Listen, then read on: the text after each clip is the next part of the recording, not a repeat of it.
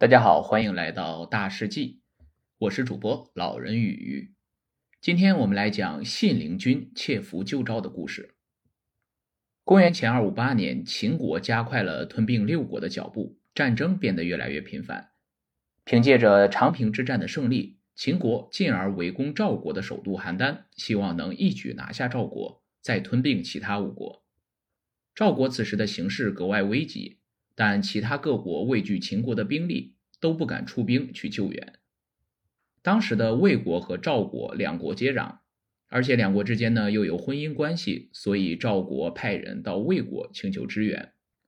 对于魏国来说，赵国一旦被攻破，那么魏国自己也难以自保。但当时的秦国国相范雎曾经被魏国的国相魏齐投入监狱，几乎屈打致死，所以呢，他对魏国格外的憎恨。派秦军攻击魏国，魏国已经自顾不暇。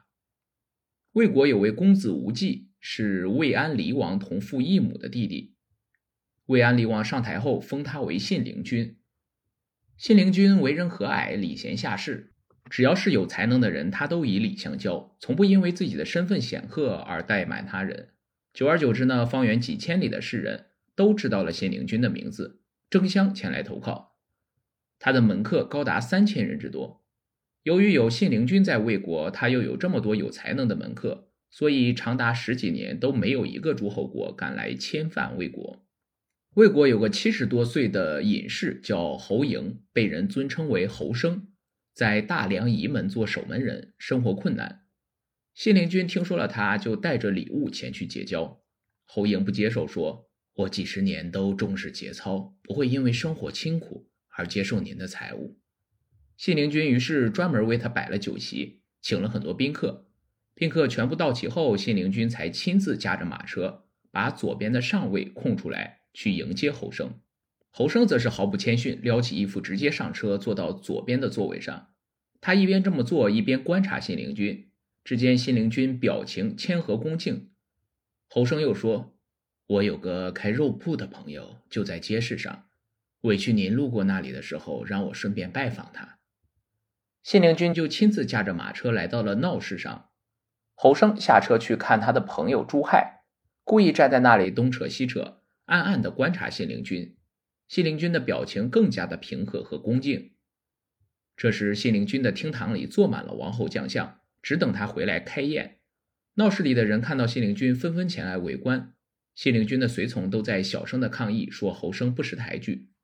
侯生偷眼看信陵君，只见他面不改色，仍然恭敬谦和，这才和朋友告辞，上了车。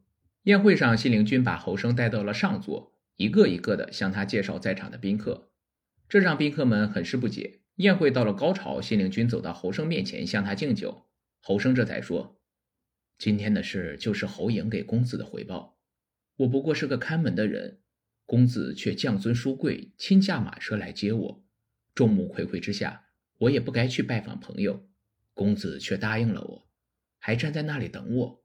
我故意这么做，观察公子的态度。公子的表情却越来越谦和，这让大街上的人都觉得我是个小人，而您是个君子。这都是为了成就公子的名声啊！信陵君身为蛰伏，宴会结束以后，侯生就成了他的上等宾客。侯生又说。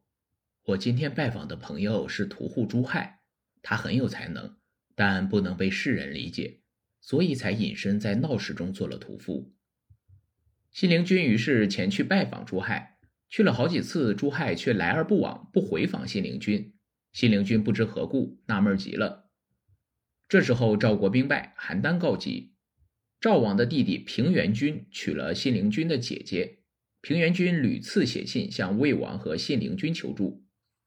魏王让将军晋鄙带十万士兵赶去支援，秦国却派人威胁说：“秦国拿下赵国不过是个时间问题，现在谁敢出兵支援，一旦打下了赵国，第一个就去攻打他。”魏王害怕，忙让人前去阻拦晋鄙，以支援赵国为借口停在邺城前后观望。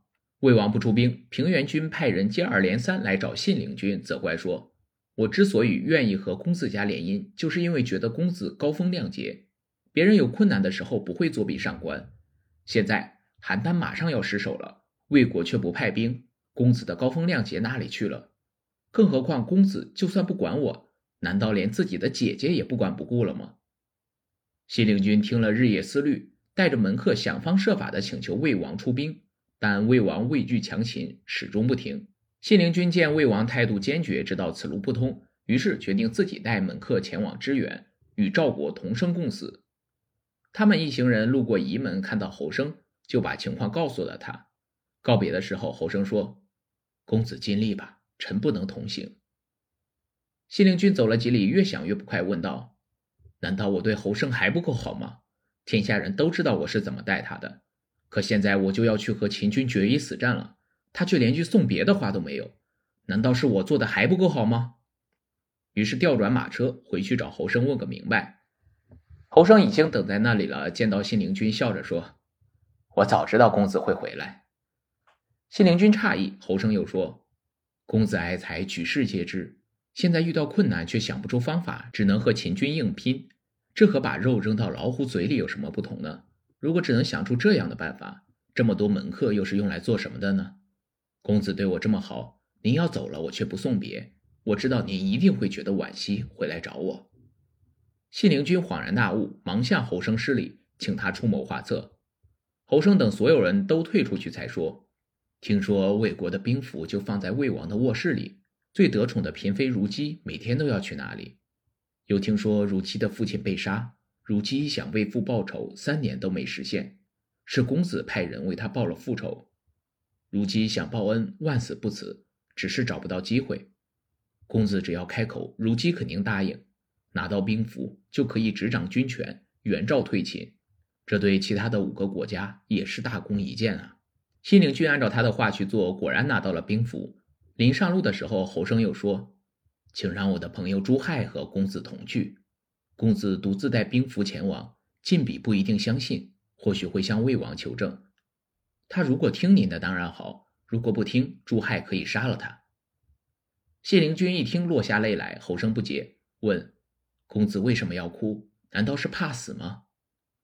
谢灵君回答：“晋鄙是个老将军，如果不听我的，就要被杀掉。我是想到这里才会哭的。”谢灵君前去邀请朱亥的时候，朱亥说：“我不过是个屠夫，公子却几次前来看望，我没回访。”是因为觉得成大事者不拘小节，现在公子有难，正是我报答的好机会啊！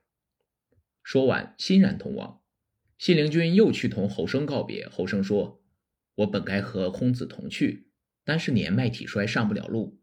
我会计算公子的行程，在您赶到晋鄙军营的那一天，面北自杀，以此送行。”信陵君赶赴邺城，见到晋鄙，以符为凭，要求带领兵马。晋鄙不信，说。